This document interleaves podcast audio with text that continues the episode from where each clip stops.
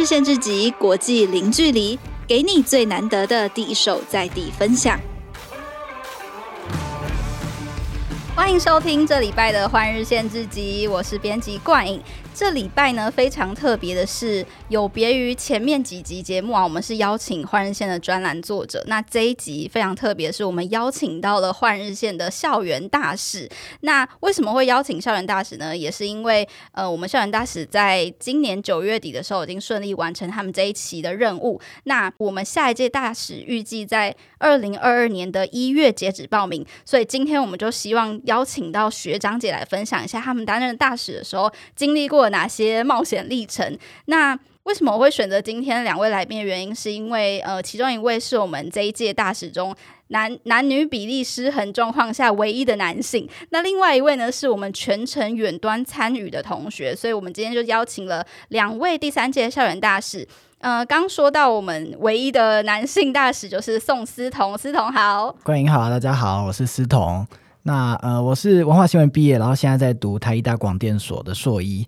这样。然后嗯、呃，我即使现在已经结业了，不过我现在还有在换日线，就持续写一些文章，例如说就是可能日剧有关的或剧评有关的。那我自己在就是 YouTube 也有一个频道，没错，超厉害，就是自己都已经做起自媒体了。对，大家可以订阅，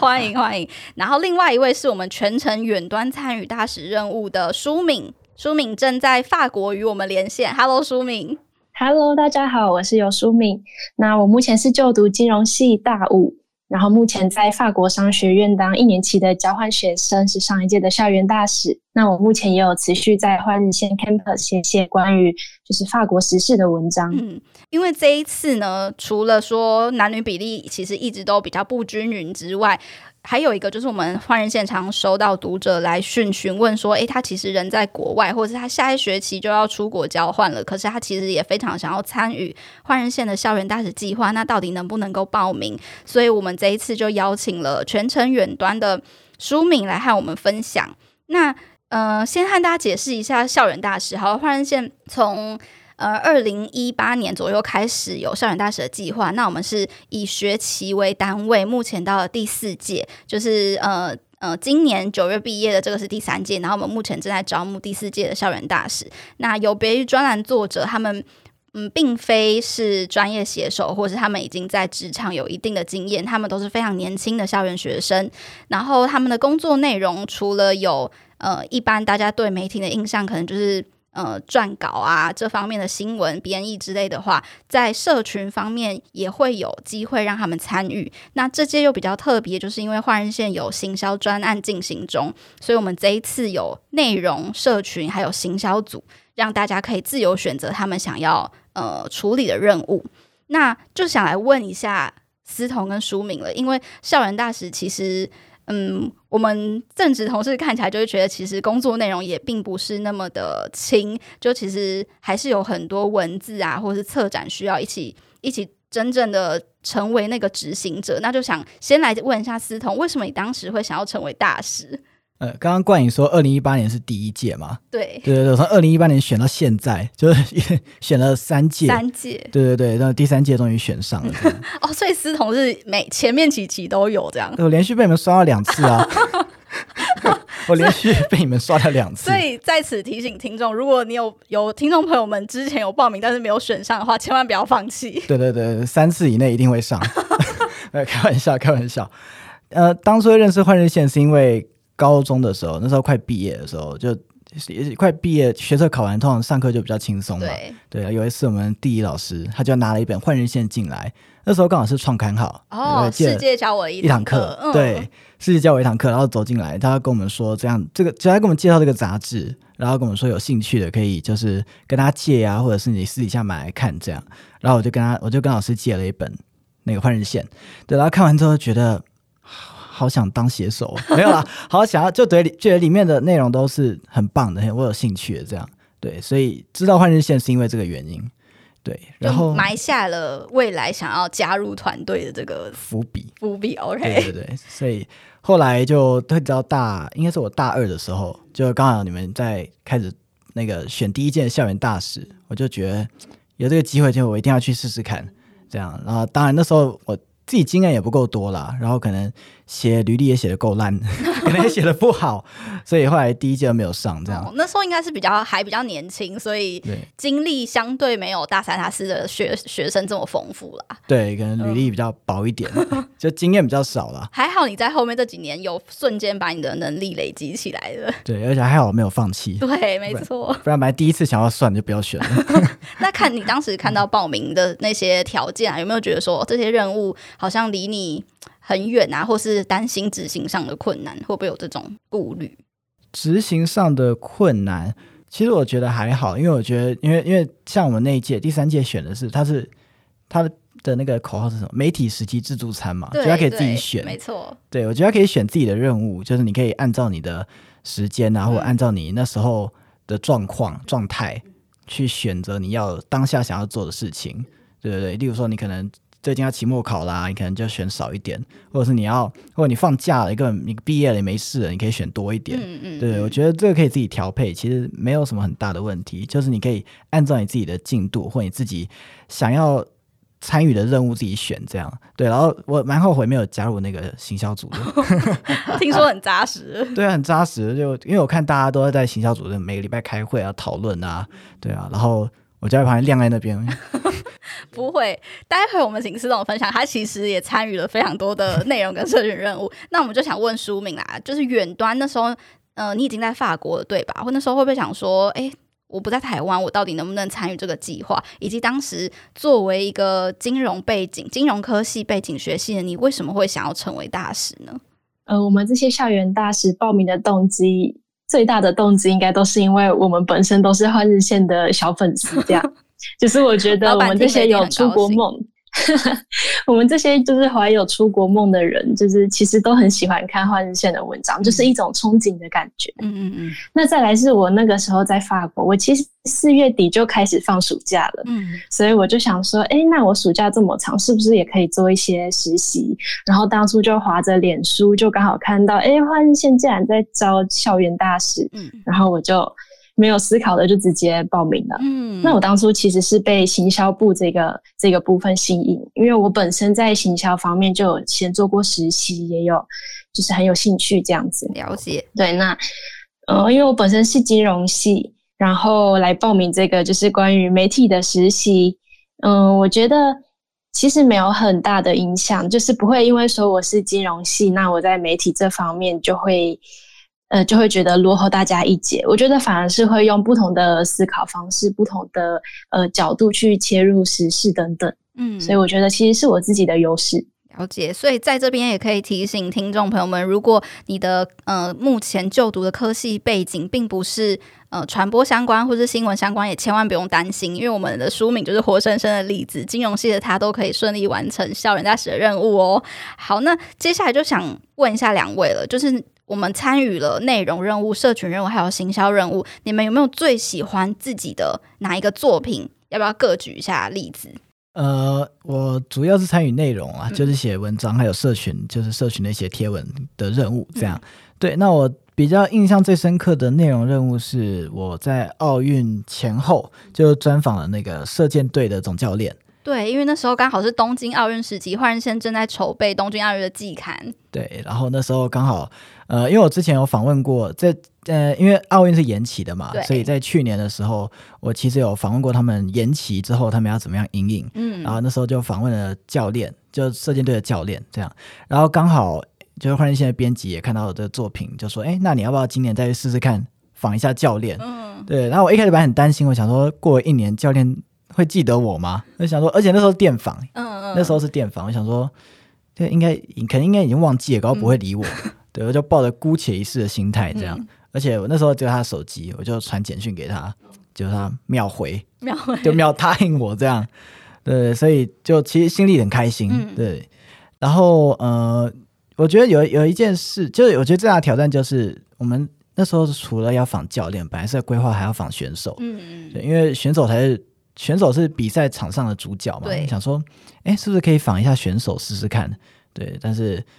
一开始教练说不行，我想说再多试几次，就是稍微就是再稍微耐一下这样，耐一下。对，就严正拒绝，完全不行。嗯，因为他当到那个时候，其实大家都已经选手们啦，都很积极在备战了，比较比较难会接受访问。对对对，我们访的时候已经是他们准备要到东京前一天了，确实确实，对，所以比较难访问到。不过其实教练也给我们很多，他们就是在。这一年的时间，就算延期这一年要怎么准备？嗯，因为他们的那种，他们训练是有一些 tempo 的嘛，就是他们快要到备战的时候，可能会进入一种准备期啊，或者是冲刺期。啊、对，嗯、结果他突然延期之后，那这一年的空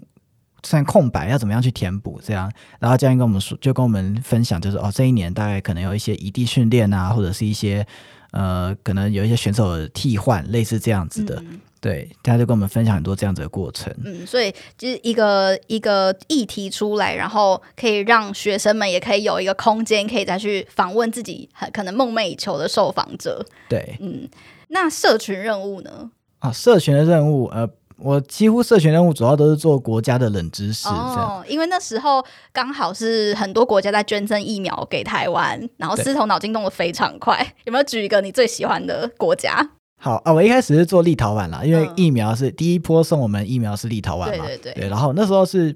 其实我那时候一开始是做影片，就做到 YouTube 上面，然后就发我的脸书嘛，就是我发新影片了这样，然后大家可以来看。然后刚好就是冠颖刚好就看到了，对，他就说，哎，那你有没有兴趣把它做成就是社群的贴文？就我觉得对一开始对我来说是一个很大的挑战啦，就是我没有做过。就是因为我我平常也会看嘛，但是我没有自己做过这种贴文、嗯、这种专栏，就是你一张一张图的这种图文策展。图文策展，对，对我没有做过这种东西，所以其实一开始是我我自己觉得是蛮大的挑战，嗯，一个突破舒适圈的感感觉。对对对，就怎么就把自己讲的话画成文字，嗯、其实那个又有点那个 feeling 不太一样。嗯嗯 对，不过冠颖也帮忙我。没有没有，思彤很优秀。就是如果说大家觉得说，哎。网络上那么多图文啊，然后到底是怎么呈现的？就这时候都很欢迎加入，我们可以参与这些共同执行的过程。对，然后呃，我比较印象深刻的是我做北韩的，嗯，北韩冷知识。对，因为北韩一来就是一直都是我有兴趣的国家，嗯、就是我也想去走走看看的，看看那种神秘的面纱到底长什么样子。大家都觉得就是他们的国家，感觉就是好像隔了一层墙，都不知道里面在干嘛。对，然后我就觉得，哎，那我觉得这个这个或许做出来有点，嗯、就是有那个点。对然后一来我也喜欢这个国家，这样。对，所以后来我就做北韩冷知识，然后意外的反应还不错。对，我记得 IG 破千，对不对？对，一千四、一千五百多，很高，这在换日线的贴文算是非很高的一个一个表现了。对，不过事后有人跑来跟我说，他说其实应该要叫那个北朝鲜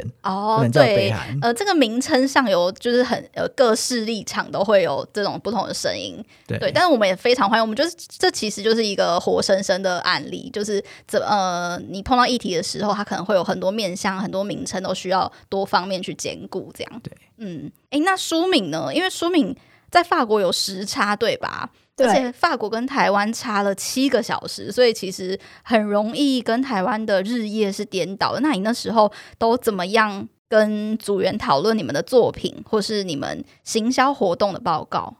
嗯，当时是暑假时间嘛，那其实法国夏至时间是慢台湾七个小时的，嗯、所以也就是说，每一次的开会时间基本上是我一天的开始，然后是大家接近下班的时间。嗯，那对我来说，我自己是蛮适应的，因为就是我一早的时候头脑也特别清醒，也特别有干劲，这样、嗯、对，所以我觉得，哎，其实这样对我来说，我自己觉得，呃，对我是有利的。嗯嗯嗯。那再来跟组员讨论的话。呃，我觉得首先是因为刚好就是遇到欢日线的大家跟校园大使人都很好，就是因为我必须要在下午时间才能配合，嗯嗯，所以就是大家都也很愿意，就是在可能下午晚上的时候跟我讨论这样，嗯，那我觉得再来就是，其实欢日线校园大使的例行公事并不多，就是大概一周一两个会议是固定时间这样而已。嗯，那其他的时间其实自由度都很高，就连接任务的自由度也都很高。没错。就像说，嗯、呃，如果你是那种很积极啊、很有企图心的人，你想把大使当成全职在做，天天写文章，或者是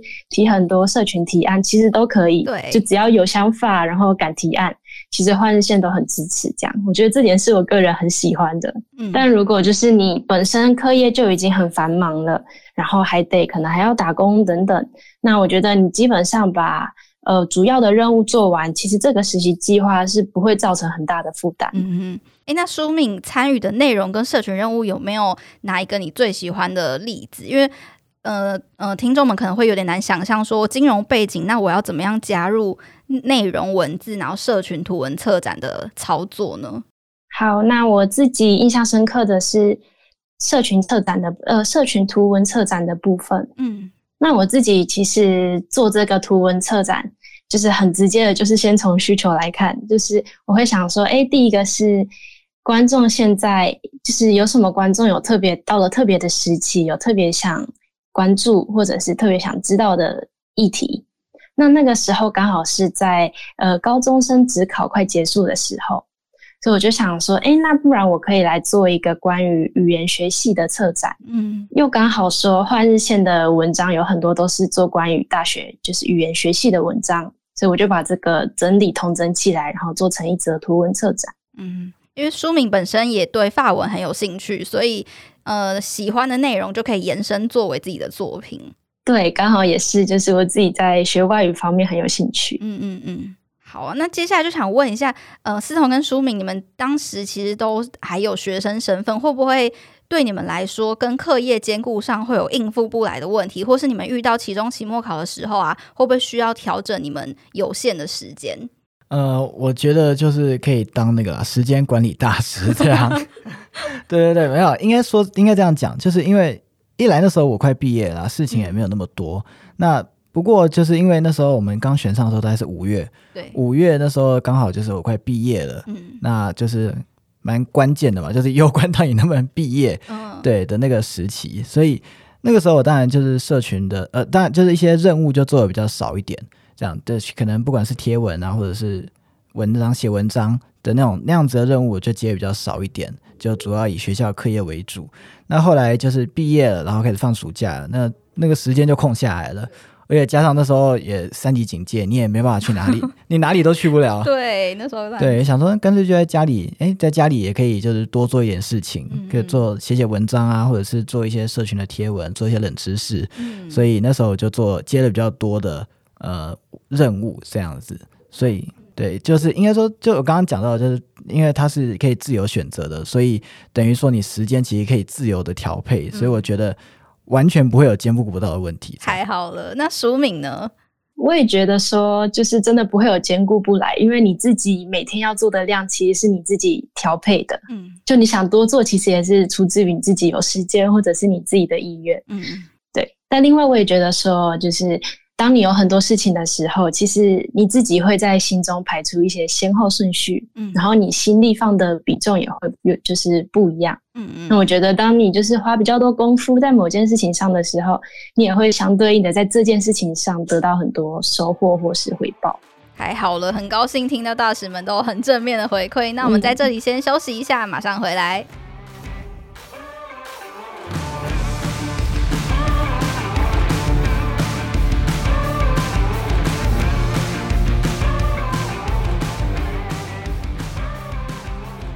欢迎回到节目。好，前面我们听到了呃大使们学长姐分享了他们当时为什么会想要入这个坑之后呢，我们想问一下两位，就是因为其实呃编校园大使有一个很棒的福利吧，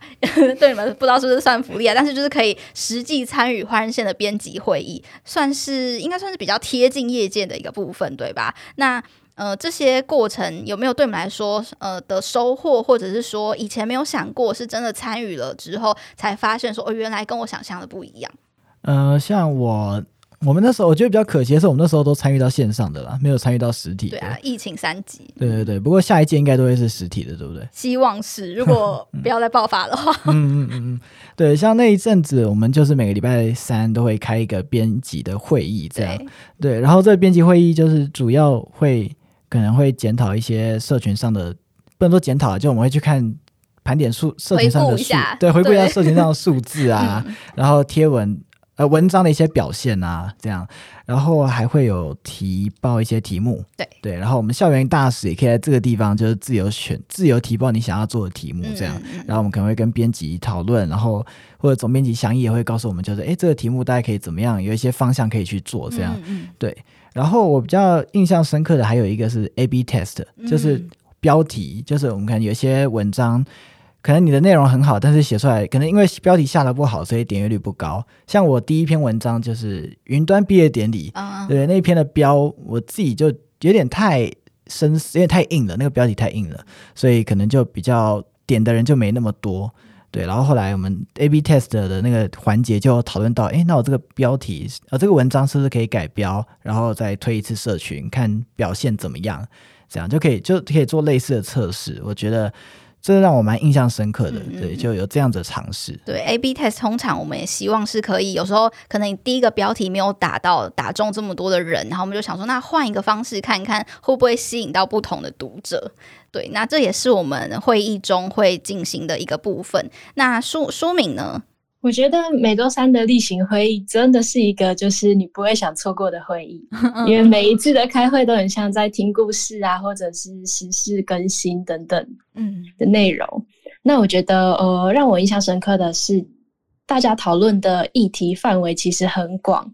就是你你想要讨论剧啊，你想讨论时事，或者是关于文化、音乐等等都可以。没错，没错。我觉得就真的只要你有想法，你提出来，然后大家就会一起讨论，然后你也会从讨论中发现，哎，大家看事情的角度，还有对每件事情的切入点都很不一样，那也都很就是值得观摩，然后也是很好的练习机会。太好了，能够让你们有这么多收获，我们也是很开心。那接下来想要问的就是，当时我们疫情三级警戒的时候，大家都远端开会嘛？那对两位来说，会不会很感到很可惜？当时没有实体做这份任务，没有机会面对面跟大家一起讨论工作，非常可惜，就是 真的很可惜啊！像我们那一次，就是我们第一次相见欢的时候见到面，然后就爆了，然后就就就再也没有见过大家了，然后，就再也没有进过办公室了，然后甚至连结业的时候也没有在办公室里面，所以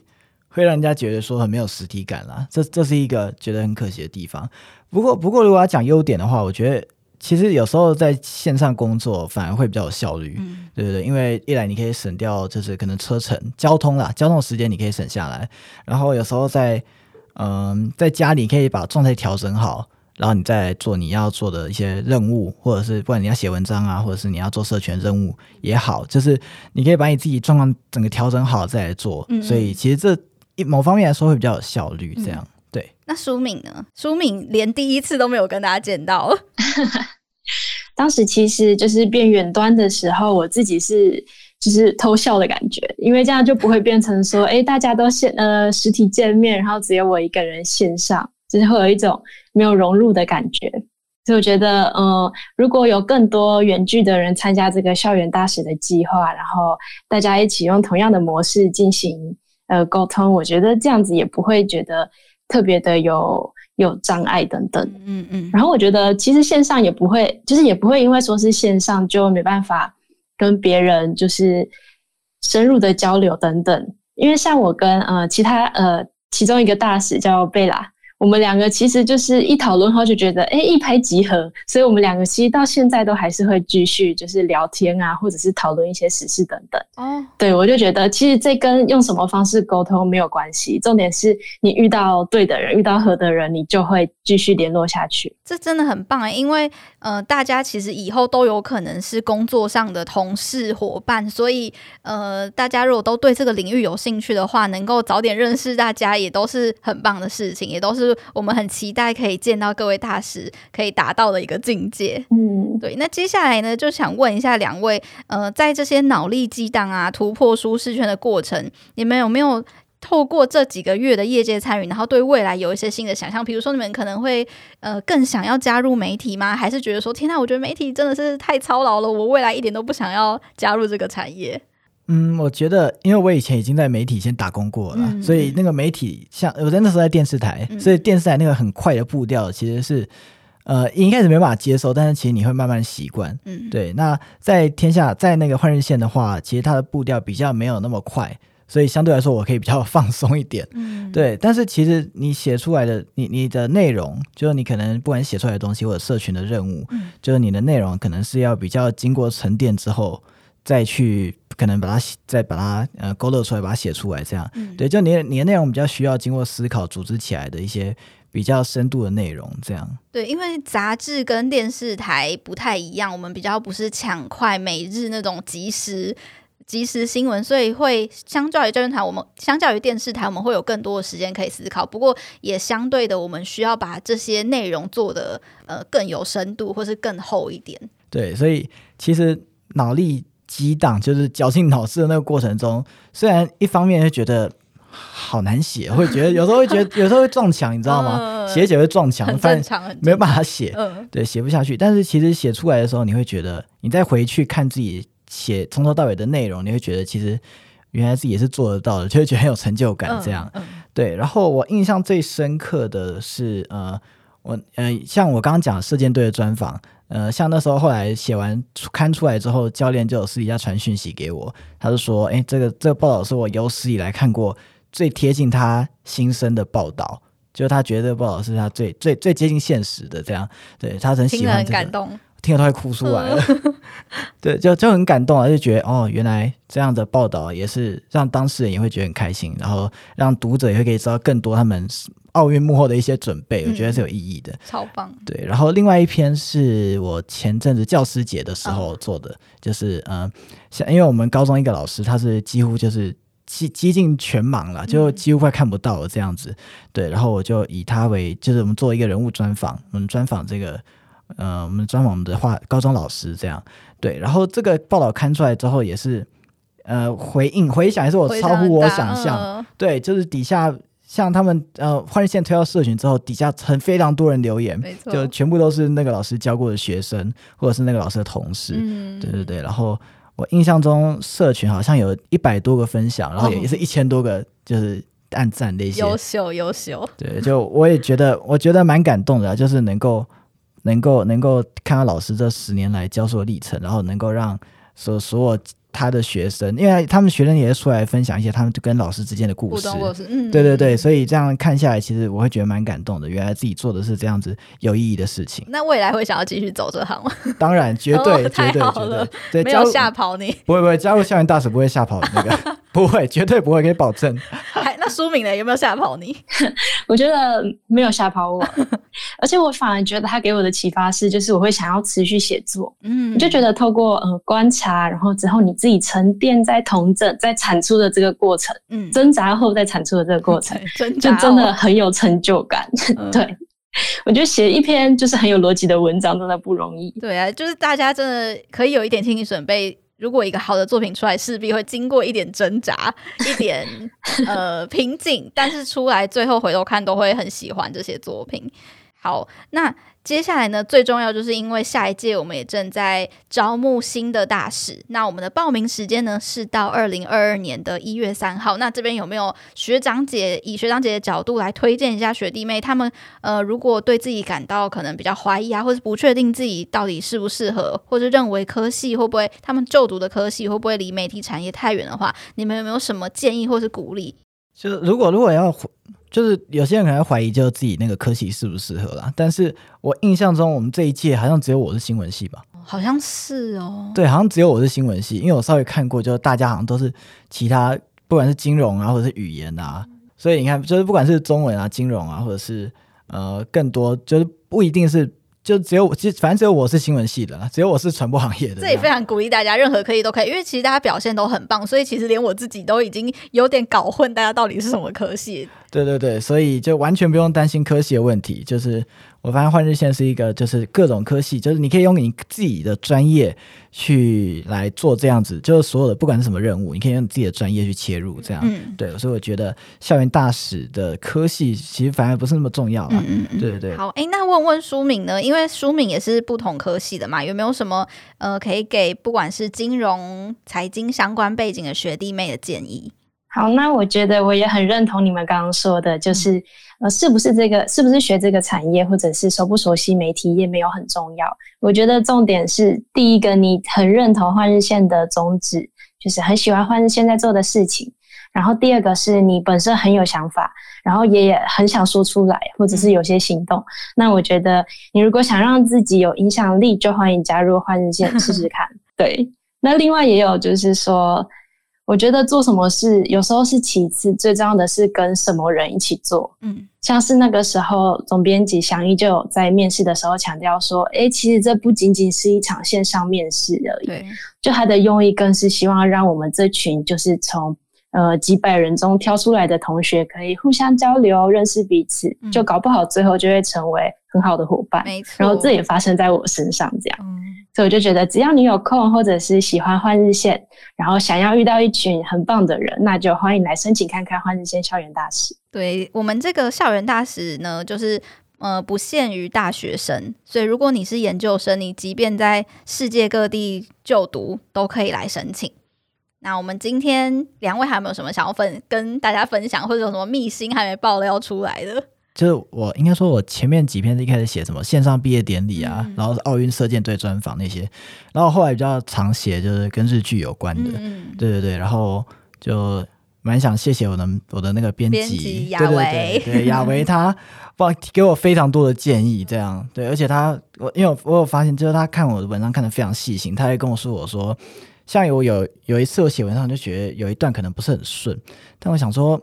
搞不好也只是我自己觉得不顺而已，应该还好吧，就是可能一句而已，就小问题这样。就亚维一看，马上就跳出来，立马跳出来告诉我这句很不顺，这样，然后我就要再重修这样。对对，所以就也蛮感谢亚维的，就是让我能够，因为我这是第一次写剧评，嗯、然后或者开片单，嗯、对，然后亚维帮我就是。给了非常多的建议，这样，然后不管是文章的一些建议啊，内容的建议、方向的建议，或者是字句上的一些，因为我觉得最大问题就是常常可能语句有时候会不太很不是很通顺，所以亚维也给了我很多，就是一些可以怎么样去修改，或者是怎么样让自己的文章变得更。更通顺，或者是词汇量可以再多一点，类似这样子的建议。对，所以如果大家对于自己的文章不是这么有信心的话，千万不用担心，我们都会有编辑的正职同事来帮忙大家看文章，以及就是手把手带着你们一起。往更好的作品迈进。对，不用担心自己文笔不好。呃、谢谢两位今天的分享，很高兴邀请到你们。那也在此提醒，如果有听众朋友们或是你身边的朋友们，对于实习有兴趣的话，也对换人线有兴趣的话呢，就欢迎记得在一月三号以前报名换人线校园大使，很期待大家的加入。那今天的节目就先到这里，我们下礼拜再见，谢谢大家，谢谢，谢谢。